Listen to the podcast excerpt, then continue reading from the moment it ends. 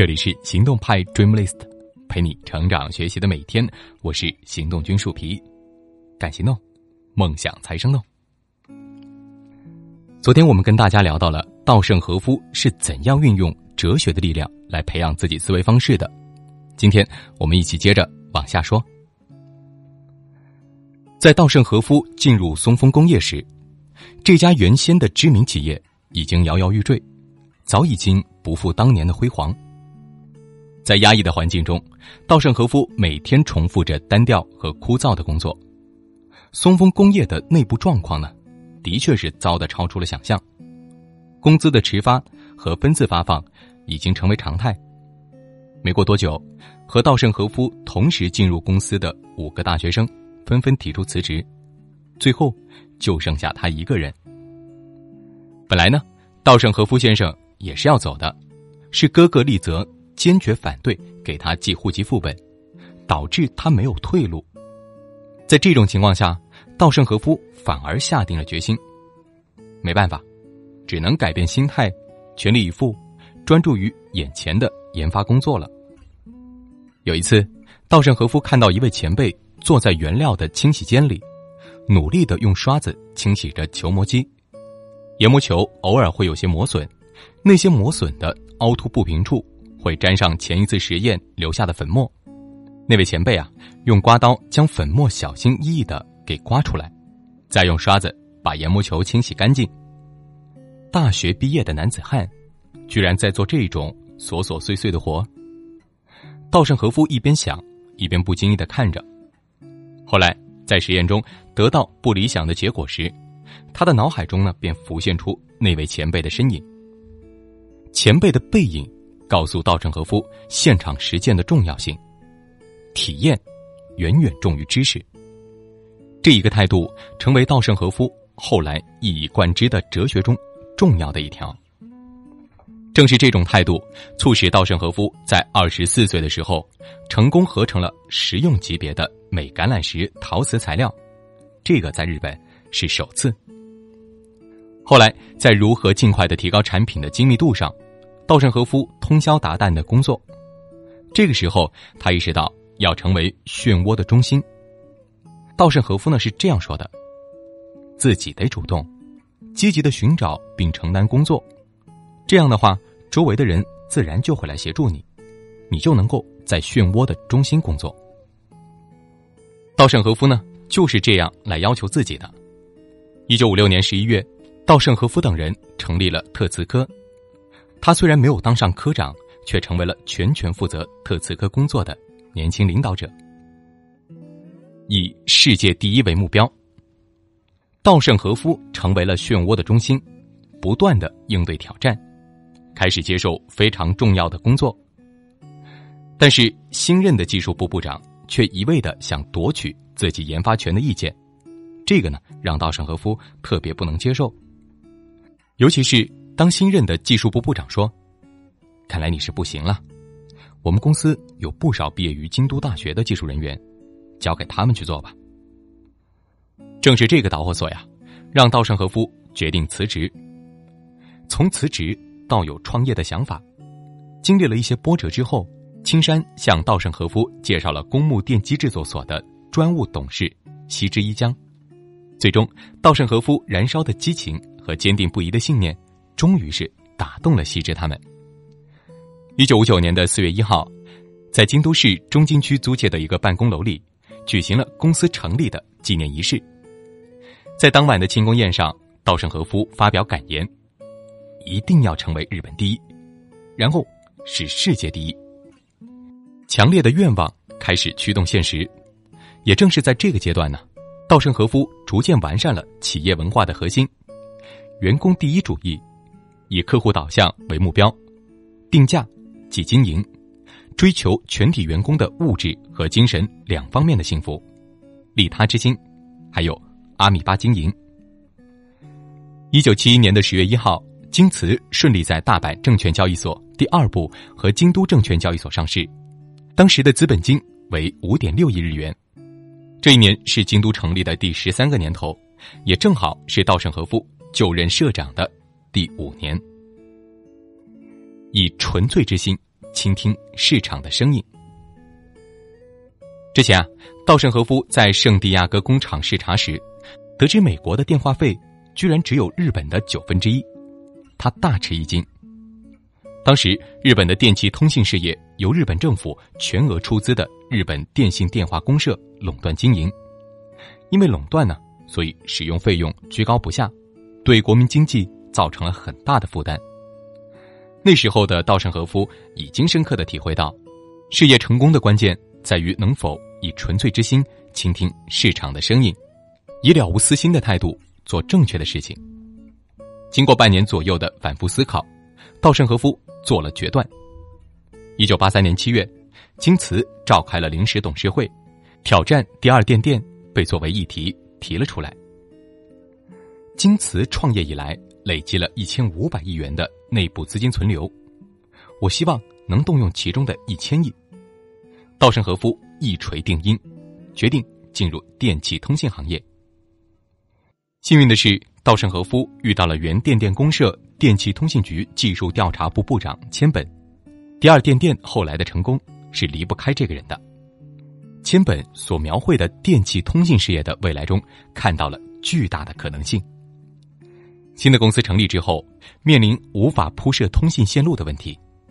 倘若这个问题解决不了的话，计划就得宣告失败。好在这个时候，电电公社的真藤总裁直接为第二电电使用线路开了绿灯。在这个过程中，稻盛和夫倾听市场的声音，促进了日本通信行业的正向发展。二零零七年，KDDI 成为世界五百强企业。作为人，何谓正确？二零一零年二月一号，七十八岁的稻盛和夫到任日航，重建日航的挑战非常严峻，稻盛和夫也已经不再年轻，他甚至做好了折寿的心理准备来面对。然而，二零一零年的四月，距离稻盛和夫到任仅仅两个月的时间，一本具有冲击性的书《日航重建的谎言》发售了。作者偏偏是巫山太郎，他因为在第二零调强力推进国铁的拆分和民营化，显示出了很高的见识而闻名。稻盛和夫因为看重这一点，而邀请他成为第三次航格审的部会委员，但正是他，对日航的重建展开了猛烈的批评。此书对事实的描述几乎完全正确，有很多很多远见的着实。但是，想法和思维方式是不同的。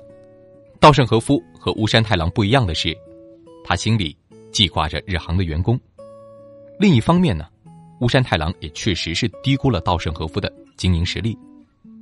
稻盛和夫在重建日航的过程中，不是以所谓的精英姿态，而是以作为人、何谓正确为焦点进行对话，来判断事物，贯彻现场主义。判断和行动时带有紧迫感等日航哲学的精神，最终，日航实现了奇迹般的 V 字形回复。二零一零年的十一月，日航的盈利已达一千四百亿日元。稻盛和夫的成功，在他自己看来是非常单纯的事情，将作为人何为正确认为第一判断基准，胸怀利他之心，一心一意，极度认真的生活。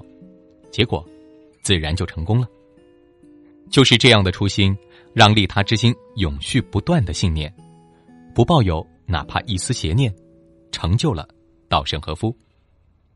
总结一下稻盛和夫的哲学力量：开始思考心态对人生的影响，开始意识到应该如何用人，以世界第一为目标，以纯粹之心倾听市场的声音，作为人。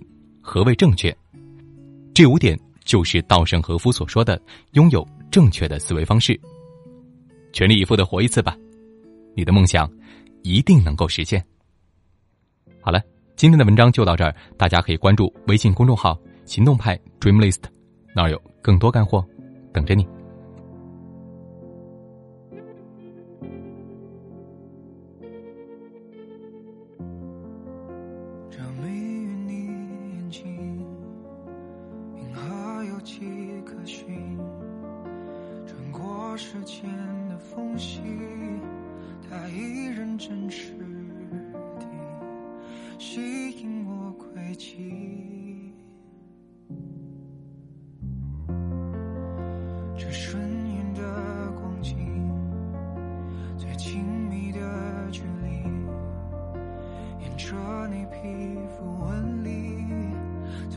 拿起这手臂，做个梦给你，做个梦给你。等到看你银色满际，等到分不清季节更替，才肯说着你。